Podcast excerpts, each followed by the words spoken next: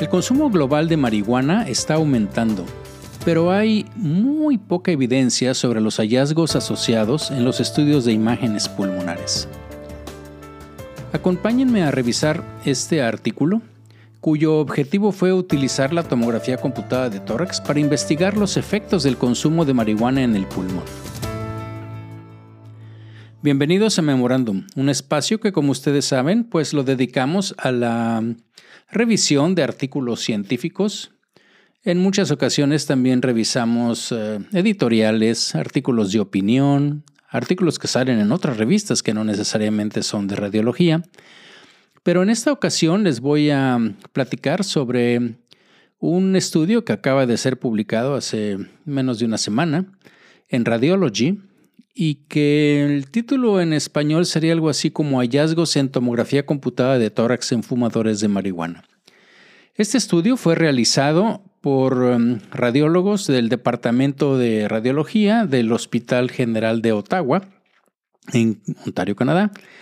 Y fíjense que en este estudio en particular, se compararon las eh, tasas de enfisema, cambios en las vías respiratorias, ginecomastia, incluso calcificación de las arterias coronarias, tanto en fumadores de marihuana, y los compararon con pacientes control que nunca habían fumado y también con fumadores de tabaco. Entonces es, eh, creo que es un estudio bastante interesante y sobre todo por el hecho de que pues eh, como sabemos, bueno, la, parte del uso de la marihuana pues está eh, ampliando, francamente.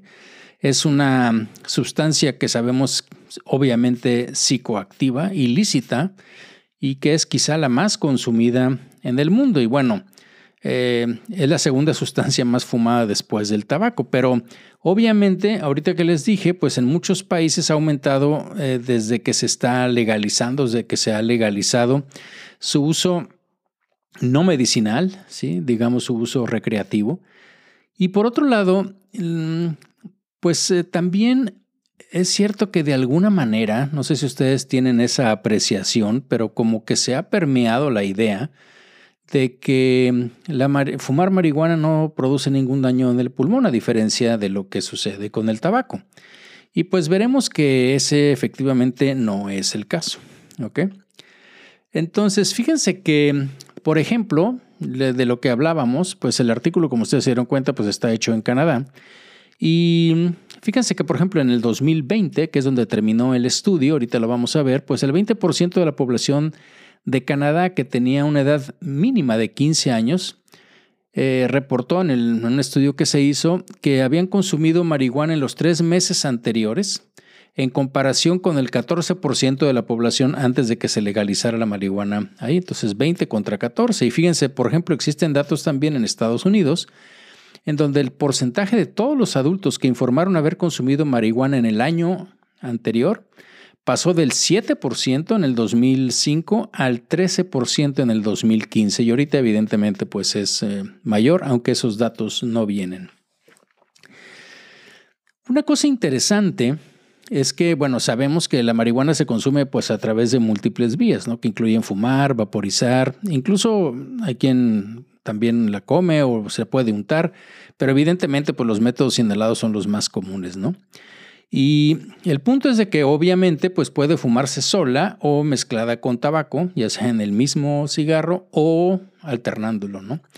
Pero por lo general se fuma sin filtro y los usuarios eh, inhalan volúmenes más grandes que con lo que normalmente sucede con el tabaco y con una respiración que es más prolongada en comparación, como les digo, como lo que normalmente fuman, eh, los, los, que fuman tabaco, ¿no? Y para medir esto existe un mecanismo así como de obstrucción, en donde fíjense que un, pues, eh, como le querramos llamar, ¿no? Hay algunos países aquí de América Latina que le llaman porro, churro, cigarro, como sea de marihuana, pues puede producir más o menos como en, el caso de la obstrucción, así, eh, como un efecto similar a dos y medios a cinco cigarrillos de tabaco, ¿no? Es lo que tienes que aspirar.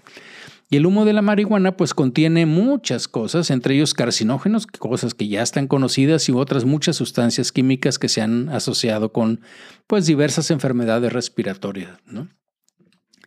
Existen, fíjense que, bueno, ahí en las referencias estuve leyendo algunas, no leí todas, vienen muchas, es, es, un artículo muy completo, pero hay numerosos estudios que se han centrado en, digamos, en la relación de la marihuana con las pruebas de función pulmonar, los síntomas que da el hecho de fumar, si tiene o no predisposición para el cáncer de pulmón, pero básicamente hay dos eh, revisiones sistemáticas recientes de hace un par de años que determinaron que el uso intensivo de marihuana puede provocar síntomas eh, que son, bueno, síntomas respiratorios, me refiero que son muy similares a los del fumador de tabaco, ¿no? Como por ejemplo tos, producción de esputos, sibilancias, etc.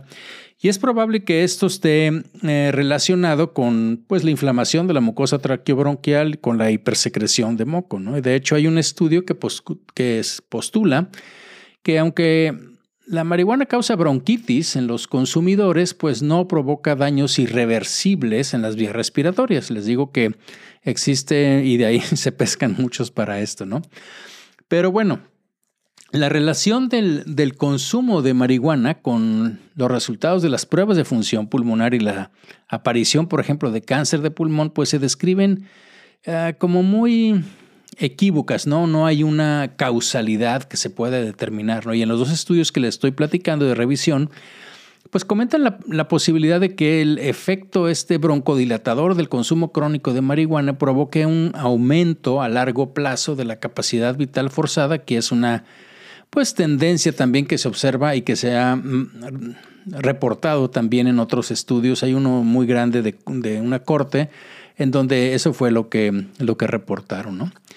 Y bueno, las pruebas de función pulmonar también indican, bueno, sugieren pues que inflamación de las vías respiratorias en aquellos pacientes que fuman marihuana. Y bueno, los autores dicen, hasta donde sabemos, eh, hay solo dos estudios que han evaluado los hallazgos de imágenes eh, básicamente, bueno, pulmonares, obviamente, estaba, estaba pensando, prácticamente esos son en TAC, ¿sí? No, no bien, hay un par ahí, pero muy pequeño que vienen radiografías. Y eh, bueno, en estos dos estudios que les digo no pudieron establecer ninguna asociación clara entre el consumo de marihuana y el enfisema, por ejemplo, pero hay otros estudios que investigan la relación este, de, sobre, como les digo, son pequeños informes de casos y pequeñas series eh, para que dan cierto grado de relación, pero pues es muy difícil extraer unas, no sé, conclusiones que fueran relevantes desde el punto de vista clínico. Y entonces dicen ellos que no se ha estudiado otros posibles hallazgos en las imágenes pulmonares que estuvieran asociados con el consumo de marihuana, como por ejemplo el hecho de saber si se presentan bronquiectasias, ¿no? Entonces el propósito, como les decía al principio de este estudio, pues fue utilizar la tomografía de tórax para investigar los efectos de fumar marihuana en el pulmón y para esto, como les comenté, pues los autores intentaron determinar si había secuelas identificables en las imágenes de TAC de tórax, de pulmón, pues, incluyendo el enfisema y signos de inflamación de las vías respiratorias que ahorita les voy a platicar. Bueno, en material y métodos. Vienen muchas cosas, voy a tratar de resumir lo más importante. Bueno, este es un estudio retrospectivo de casos y controles donde se incluyeron los estudios de tomografía computarizada de tórax que se obtuvieron desde el 2005 hasta el 2020 en este Ottawa Hospital, que es un centro de atención pues terciaria de alto nivel, pero también tiene hospitales afiliados. Los pacientes fueron pues asignados a, los tres grupos que ya les dije, a uno de los tres grupos, obviamente, formado, los que eran fumadores de marihuana, los que eran pacientes control no fumadores y los fumadores que solo fumaban, valga la redundancia, pues tabaco. El análisis de las imágenes, bueno, eh, más o menos, como ustedes vieron, pues son varios hospitales, ahí vienen, es un tiempo más o menos largo. Muchos de los controles los obtuvieron, como les voy a platicar quizá al ratito, eh, de, de estos estudios de screening que se hacen para pulmón. En fin, Entonces, eh, pero en general tomaron todos aquellos que tuvieron, que eran al menos con TAC multidetector y con un espesor de sección de 2 milímetros o menos. Y todas las imágenes de, de los estudios fueron revisadas por separado por dos radiólogos que eran especialistas en tórax con muchos años de experiencia y que desconocían obviamente la historia clínica y los otros hallazgos que podían ser de importancia para estos pacientes. Y bueno, los hallazgos pulmonares que se evaluaron fueron básicamente dos o dos grandes grupos. Uno es el enfisema y los otros cambios en las vías respiratorias. ¿Qué se refirieron por enfisema? Bueno, era el patrón predominante de enfisema, de describir cuál existía, si era paraceptal o centrilobulillar y esto, bueno, se registró de acuerdo a cómo están eh, las descripciones de la Sociedad de Fleischner, que seguramente ya todos ustedes conocen. Y también lo que les decía la otra, eso fue el enfisema, los cambios en las vías respiratorias, bueno, vieron si había bronquiectasias, engrosamientos de la pared bronquial, de acuerdo con pues, el estándar de hoy. Y también se registró la presencia o la ausencia de impactación mucoide, también se registró la presencia o ausencia de enfermedad inflamatoria de las vías respiratorias pequeñas, que como ustedes saben, pues está representada en forma de opacidades nodulares centrilobulillares. Eh, no se evaluó en este estudio, lo mencionan ellos, el, el, dato de atrapamiento de aire porque no todos los pacientes pues tenían estudios en expiración y por lo tanto esa parte no se evaluó. Desde el punto de vista estadístico, pues se evaluaron dos grandes cosas, ¿no? Primero, la concordancia interobservadora entre los dos radiólogos que les digo que participaron a través de la de Cohen y la otra, pues son los resultados de los hallazgos que se hicieron pues, con la chica cuadrada para ver las diferencias significativas en las tasas de enfisema, bronquiectasias, engrosamiento de la pared bronquial, impactación mucoide, incluso ginecomastia y enfermedad de las arterias coronarias, como les platicaré en un ratito más, entre los grupos de los fumadores marihuana, los fumadores de tabaco y los pacientes control. Y bueno, ¿qué fue lo que encontraron? Que desde el punto de vista de eh, los resultados de las características de los pacientes, bueno, finalmente eh, lo voy a, leer así como acostumbro, me refiero a dar los números. Eh, se identificaron un total de 56 fumadores de marihuana, tenían una edad media joven, 49 años, eh, y de los cuales eh, había 34 hombres, 22 mujeres, y luego esos eran 56 fumadores de marihuana y había 57 pacientes control. Igual también edad media de 49 años, y esto eran 32 hombres y 25 mujeres. Y los pacientes que eran mayores de 50 años se incluyeron en subgrupos para poder compararlos con los que solo fumaban tabaco, porque esos eran, como les digo, aquellos que formaron parte de los estudios de screening que se hacen en pacientes fumadores arriba de 50 años. Entonces los subgrupos estaban formados por 30 fumadores de marihuana, 29 pacientes control y 33 fumadores de solo tabaco. Y bueno, la definición aquí para los fumadores de solo tabaco, pues el historial de tabaquismo, el promedio fue de 40 paquetes año. Había un, rango entre 25 y 105 paquetes año. Bien, ¿cuáles fueron los resultados? Pues fíjense que los autores, y aquí vienen las cosas interesantes, ¿no? Encontraron tasas más altas de enfisema entre los fumadores de marihuana que entre los no fumadores. Fumadores de marihuana 75%, no fumadores 5%. La P fue menor de 0.001, ¿ok? Tasas más altas entonces de enfisema. Y entre los eh, fumadores de marihuana de la misma edad, 93% que entre fumadores de tabaco solamente que era el 67%, que también fue estadísticamente significativo, 0.009. Y si lo tomamos en general, el enfisema paraceptal fue más predominante en los fumadores de marihuana, lo presentó el 48% comparado con los de tabaco, que fue el 24%. Eso fue estadísticamente así de 0.03, pero en los fumadores de marihuana de la misma edad, el 57% lo tenía que solo el 24% de los que fumaban tabaco. Y eso sí fue estadísticamente significativo con .009. Bueno, ese, ese, fue en la parte de, de enfisema. Los marcadores de eh, inflamación de las vías respiratorias fueron, fíjense, más altos entre los fumadores de marihuana que entre los otros grupos, tanto para las comparaciones de subgrupos de edad similar como para los de, eh, de, todas las edades, ¿no? Y la diferencia aquí fue también muy significativa de 0.001.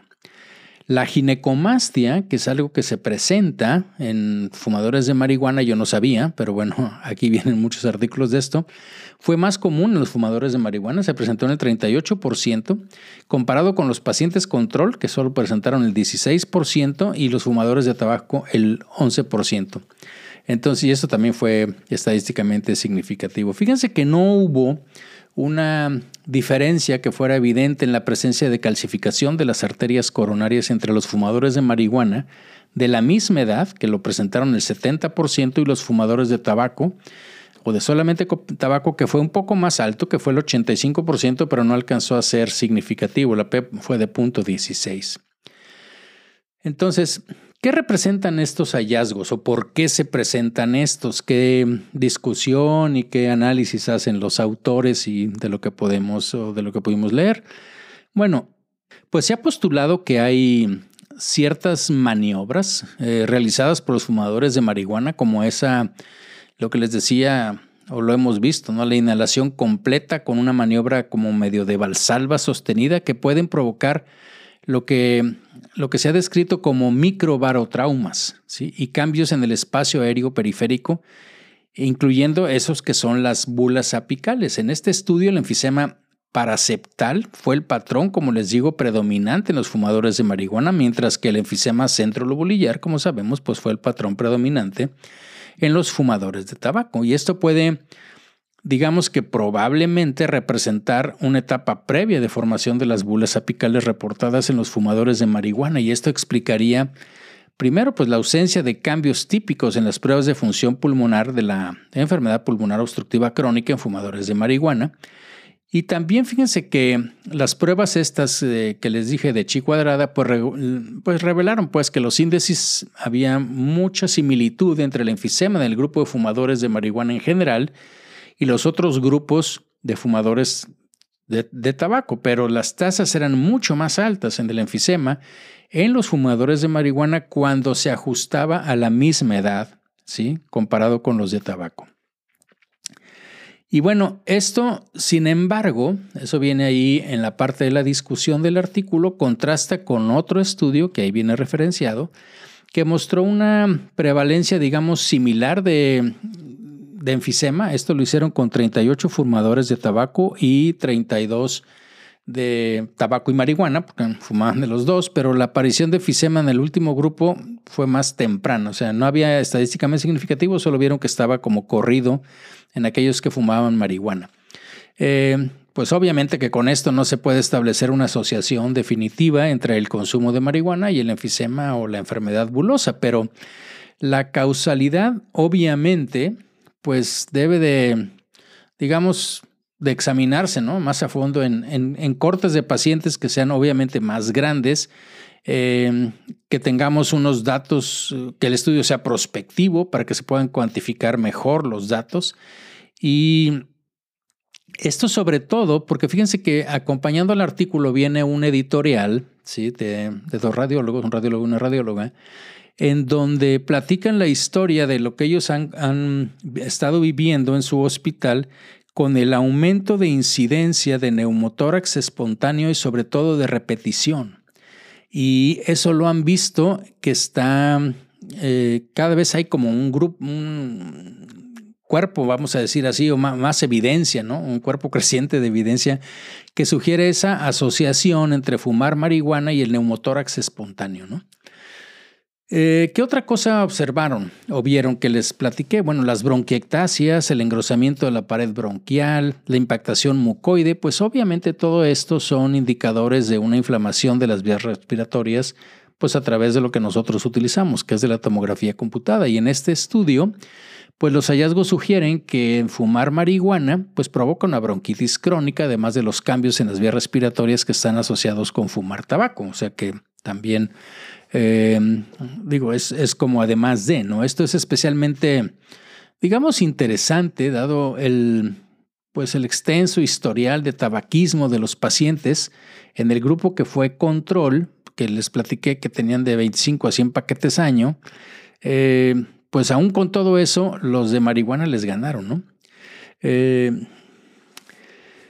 y además, bueno, estos resultados, lo que les platico, pues fueron muy significativo, sobre todo al comparar grupos, si no los emparejamos por edad, incluidos los pacientes más jóvenes que, fumaban marihuana, porque obviamente eran más jóvenes que los de 50 años, les dije que la media era de 49, y que obviamente en teoría pues tenían incluso menos exposición mm, eh, indirecta, si les quieren poner así, al humo del cigarrillo, ¿no? Durante la vida, eran, eran mucho más jóvenes. Pero sin embargo, pues como les digo, para todo eso se necesitan estudios en cortes más grandes para definir mejor si existe una correlación entre los hallazgos de inflamación de las vías respiratorias y la bronquitis crónica que se han descrito en asociación con el fumar marihuana en estos estudios previos, incluyendo este también, y, em, y, ver si, si realmente son como causa-efecto. ¿no? Ahora, la otra parte que también lo tomamos como una inflamación, ¿se acuerdan? Pues son los nódulos centrilobulillares, ¿no? En vidrio despulido, que son mal definidos. Y esto puede representar, como sabemos, ¿no? Es una, pues una enfermedad inflamatoria de las vías respiratorias pequeñas, obviamente. Y es lo que podríamos nosotros denominar como una bronquiolitis respiratoria, ¿no? En los adultos o lo que está asociado, pues, con otras enfermedades, incluyendo con el tabaquismo, aunque menos.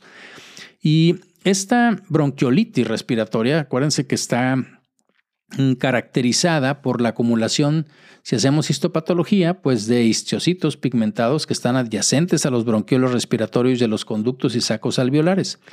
Y este hallazgo está comúnmente relacionado, como les digo, con el tabaquismo, pero también puede estar relacionado con la inhalación de una gran cantidad de partículas tóxicas. Y hay un estudio que viene ahí de patología, en donde compararon 10 fumadores de marihuana con 5 fumadores de tabaco y 5 no fumadores, y les hicieron biopsia y reportaron que fumar marihuana, fíjense, se asocia con una acumulación intraalveolar masiva de estos histiocitos pigmentados y además no nada más eso, sino que era uniformemente en todo el parénquima pulmonar.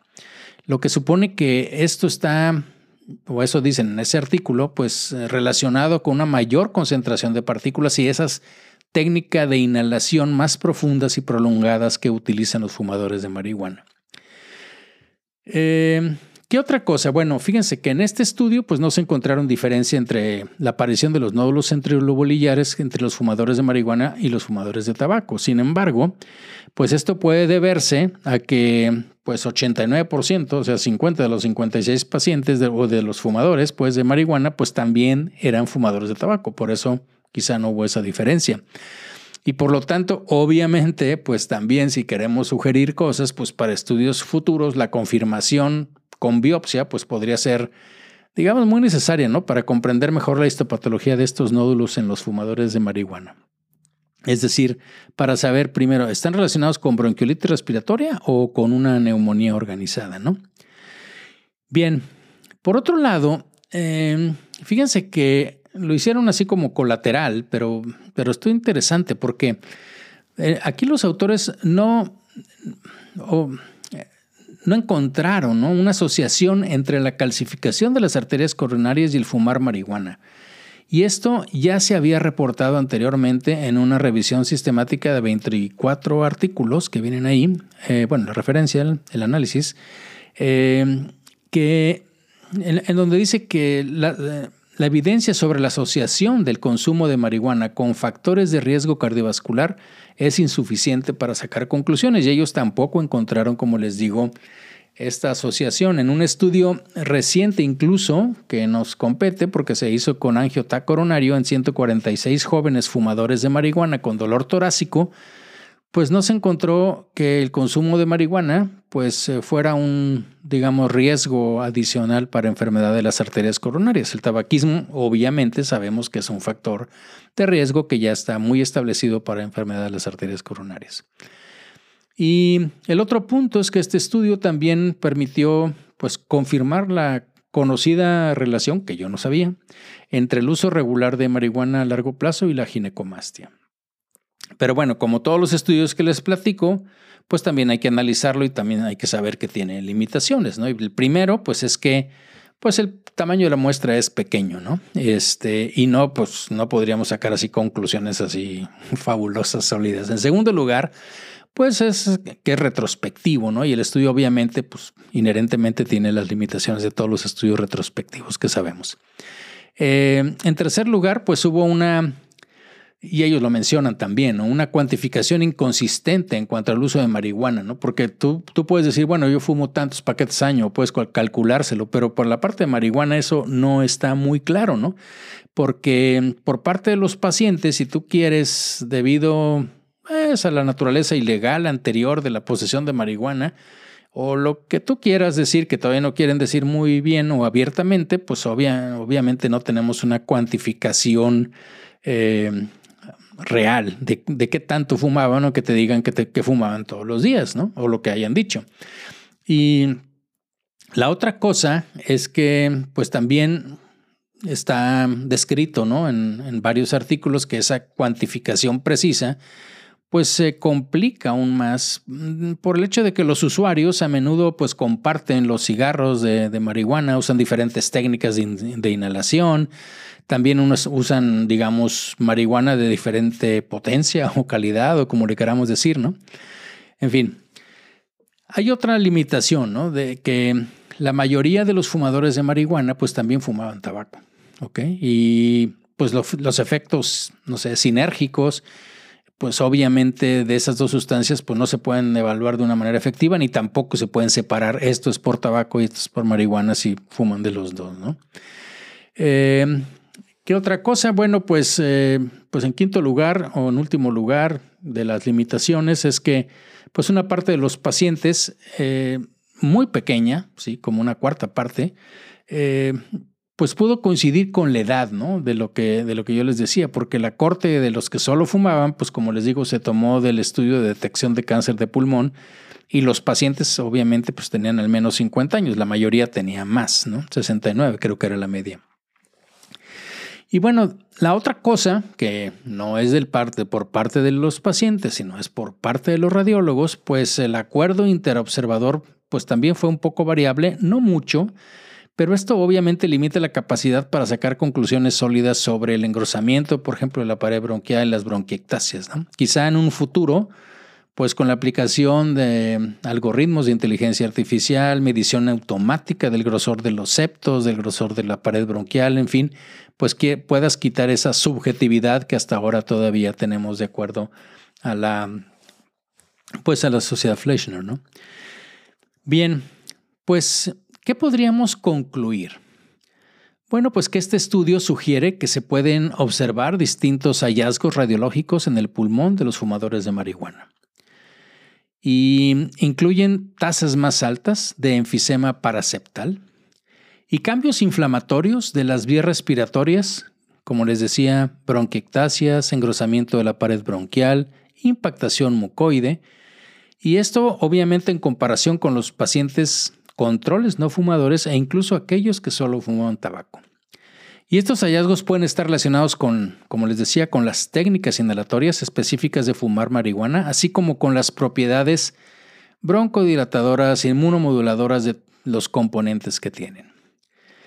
Y pues, como les comenté, ¿no? Pues yo creo que se necesitan estudios prospectivos más amplios para confirmar y dilucidar aún más estos hallazgos ya que el consumo de marihuana pues está destinado a aumentar en el futuro, dada la creación de la creciente pues legislación de su uso con fines médicos, pero también recreativos.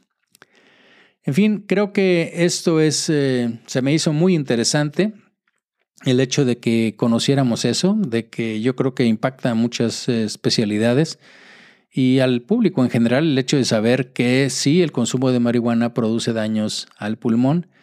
Todavía no sabemos qué tan reversibles o no puedan ser, qué tanto están asociados o con sinergia con el tabaco, porque como vimos, pues la mayoría de los pacientes que fuman marihuana también fuman tabaco.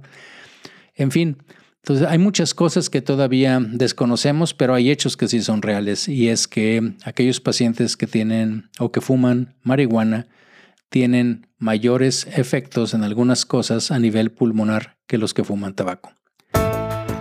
Bien, pues espero que haya sido de su agrado este, este artículo.